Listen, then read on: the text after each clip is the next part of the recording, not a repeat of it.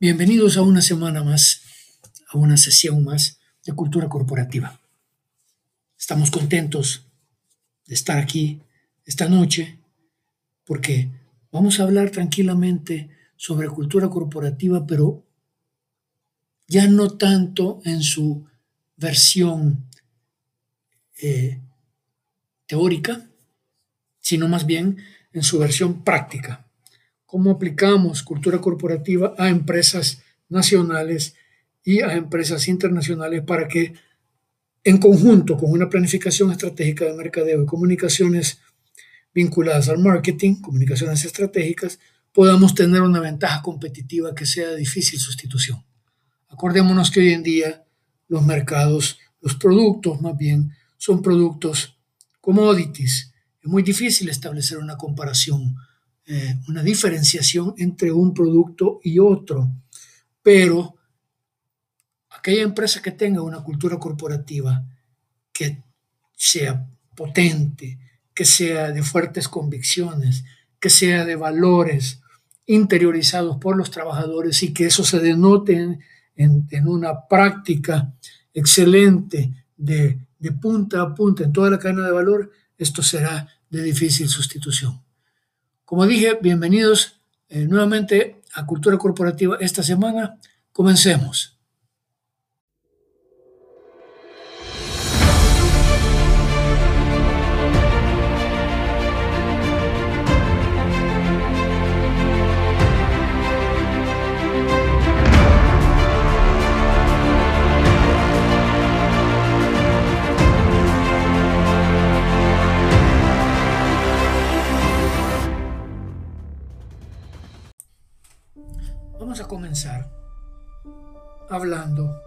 Sobre un, caso de estudio muy importante. Es una pequeña empresa que está creciendo mucho. Ha encontrado un nicho de marketing en los Estados Unidos y ha logrado a través de la conjugación de variables y de planificación estratégica grandes éxitos. Por supuesto, esta empresa tiene algunas debilidades, como muchas empresas en El Salvador, porque ha ido creciendo, digamos, de una forma que responde a una dinámica variante, cambiante, como es la realidad salvadoreña. Una realidad que día a día demanda de la alta dirección eh, decisiones que no siempre le permiten mantener una coherencia, una consistencia, especialmente en la planificación estratégica de marketing en su aplicación de branding. Ahí hay una debilidad de branding, hay una debilidad en la sistematización del branding, hay una debilidad también entre la alineación de las intenciones estratégicas que se dan hacia el interior de la empresa y la promesa que, que se hace en el mercado. Pero hay una excelente reputación que se ha conquistado a través de un manejo eficiente, muy eficiente, excelentemente realizado entre el equipo de ventas y el mercado meta.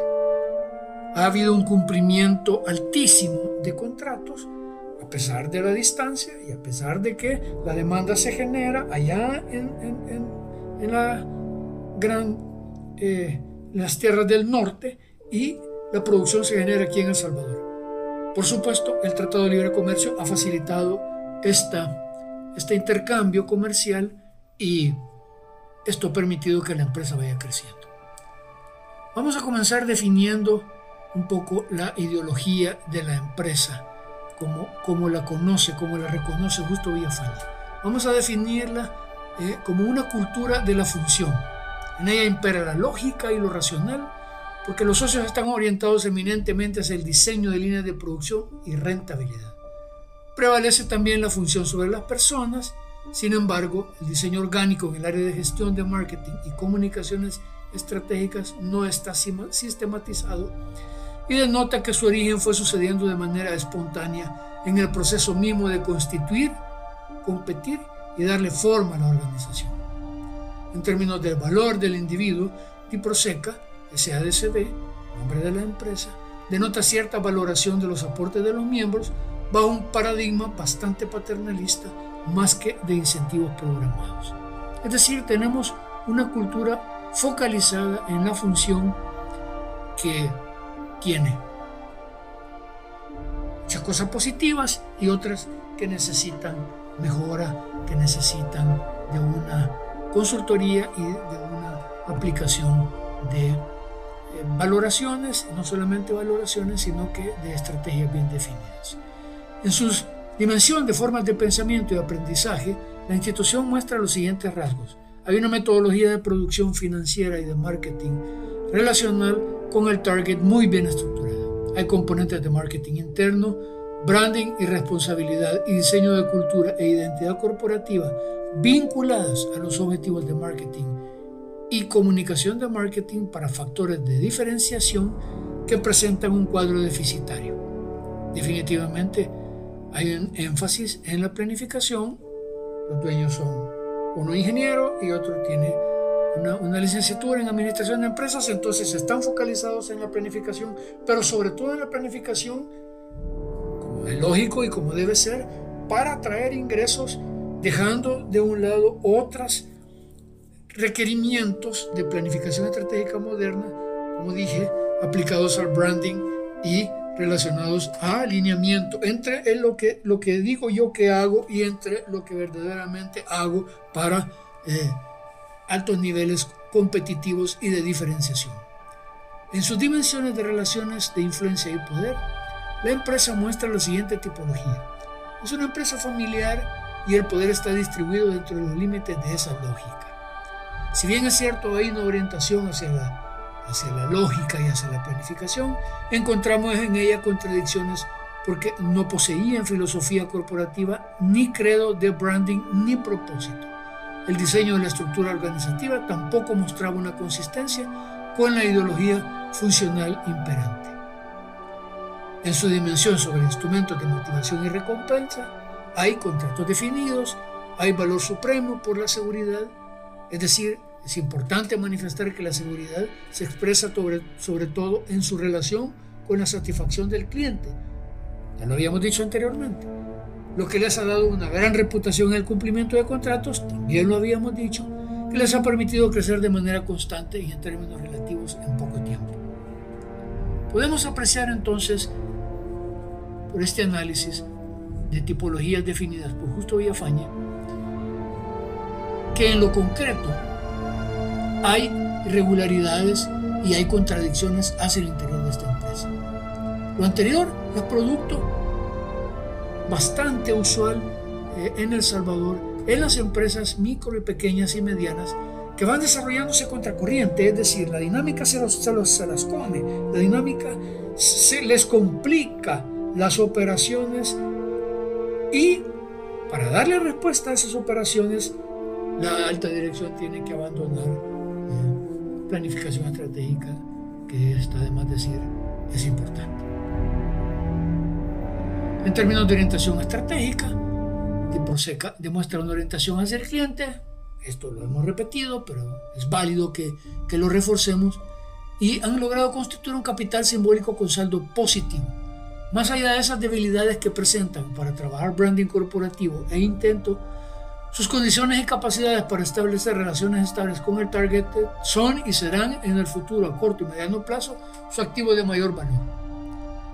Esta acción llevada a la realidad por un equipo de especialistas, miembros de la familia, ha suscitado un word of mouth que ha impulsado las ventas en cuantías más que significativas en un momento histórico a nivel global en el que muchos de sus pares, es decir, otras empresas, competencia directa e indirectamente, han tenido pérdidas o han tenido que cerrar. Diproseca no solo está creciendo, sino que va al encuentro de fondos eh, para asesoría conscientes de las debilidades que hay.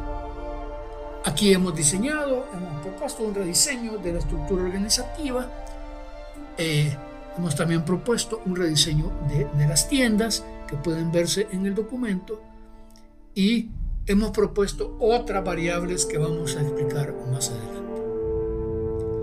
En términos de densidad cultural, eh, Diproseca manifiesta una contradicción porque tiene tiene densidad cultura fuerte en unas áreas y tiene densidad cultura débil. No sé si esto es usual, porque no lo señala eh, Justo Villafañe.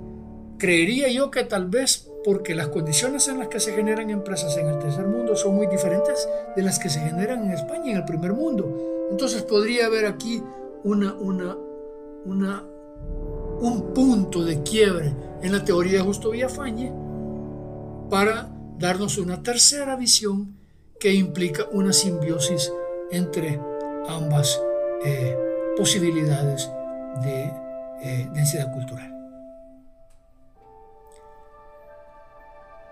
Nuestra propuesta estratégica tiene que ver en dos vías, comunicación interna y comunicación externa. Dado los problemas a los que se enfrenta de contradicciones y de haber crecido de manera acelerada, dejando a un lado planificación estratégica de marketing, específicamente en términos de branding, había un desorden muy, muy marcado en términos de, del manejo de las marcas.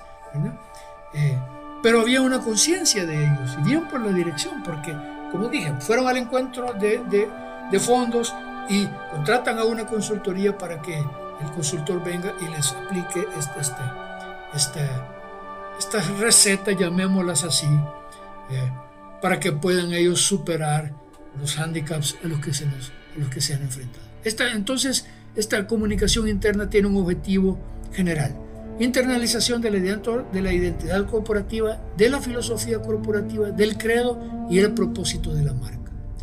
Este objetivo general tiene dos objetivos específicos. La generación de conductas corporativas que comuniquen. Conocemos que todo comunica. Esto es la escuela de, Palo Alto, Slawick, en 1960. Todo comunica. Los valores a lo largo y ancho de toda la cadena de valor con una visión ejecutiva en tu es decir, desde el contacto con los proveedores, pasando por el desempeño financiero, marketing, administración, organización, hasta la disposición del producto en el empaque y la experiencia en el servicio. Objetivo específico número 2. Inducción de una forma de vida que permita satisfacción en nivel múltiple en términos subjetivos emocionales y subjetivos monetarios. En su versión de comunicación externa también hay un objetivo general, generación de un posicionamiento de marca alineado a valores conectados a la cultura del deporte como forma de vida, que comprende también dos objetivos específicos. Inducción de imágenes de marca que provoque estímulos en las neuronas espejo para el establecimiento de una visión de un yo ideal y un posicionamiento de la marca bajo un código cultural de estrella. Hemos definido los employee personas como personal de 25 a 35 años con alto nivel, con un nivel educativo técnico, con, determinadas características, eh, gente muy disciplinada, gente con pasión por lo técnico, gente inteligentes, abiertos a buenas ideas, eh, siempre a lo mejor de sí, es multitasking, orientado a resultados, desea un estatus económico y social mejor y trabaja para conseguirlo.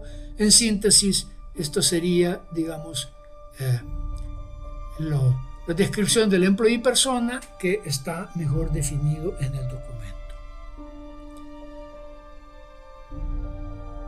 En el caso de la estrategia del branding interno, hemos tomado de los planteamientos de Formanchuk 5, como fue sugerido por, por la licenciada y demandada. Colaborador y no empleado. Número 2, actor multidimensional y no público interno. Cooperación y no competencia. Entretejido y no linealidad. Facilitador y no directivo. Es apropiado entonces volver al punto planteado en otras propuestas llevadas a cabo en esta disciplina, reafirmando nuestra visión que existen condiciones productivas que demandan verticalidad por razones de seguridad y de metodología de producción. Sin embargo, reconocemos que los giros inesperados en las preferencias de los consumidores son ahora un principal constante, entonces este plan propone ciertos criterios flexibles para conservar la eficiencia basado en las propuestas de Formanchuk. Sobre las intenciones estratégicas internas, diremos que vamos a generar una inducción de comunicaciones para la creación de un entretejido cohesionado con altos niveles de empatía y solidaridad entre los trabajadores y una respuesta ad hoc y oportuna desde el liderazgo. Todo con el fin último de convertir a las marcas de Diproseca en una forma de ser y no en un conjunto de promesas vacías. En términos de intenciones estratégicas externas, vamos para la creación de una imagen corporativa y de marca que estimule una visión de espejo para que el mercado meta se reconozca en los valores asociados a la marca, al estilo de vida libre, disciplinado, definido en su visión de ser y fortalecido en su identidad para conectarlo con la misma. Posteriormente, nosotros presentamos las acciones claves y los KPIs y damos así por presentada nuestra, nuestra propuesta estratégica para este caso específico de esta empresa que está creciendo muchísimo y tiene muchos eh, aspectos positivos, pero tiene ciertas debilidades que ya están siendo tratadas. Los hemos plasmado aquí eh, con las observaciones siempre del caso de que no podemos, digamos, profundizar más porque necesitaríamos de eh, mayores valoraciones y aún no hemos terminado de recopilar toda la información. Pero aquí ya hay una propuesta bien definida que funciona y que está basado en datos ya recopilados eh, en las entrevistas que se hicieron con los empresarios. Queremos darles las gracias esta noche y nos despedimos de ustedes hasta la próxima.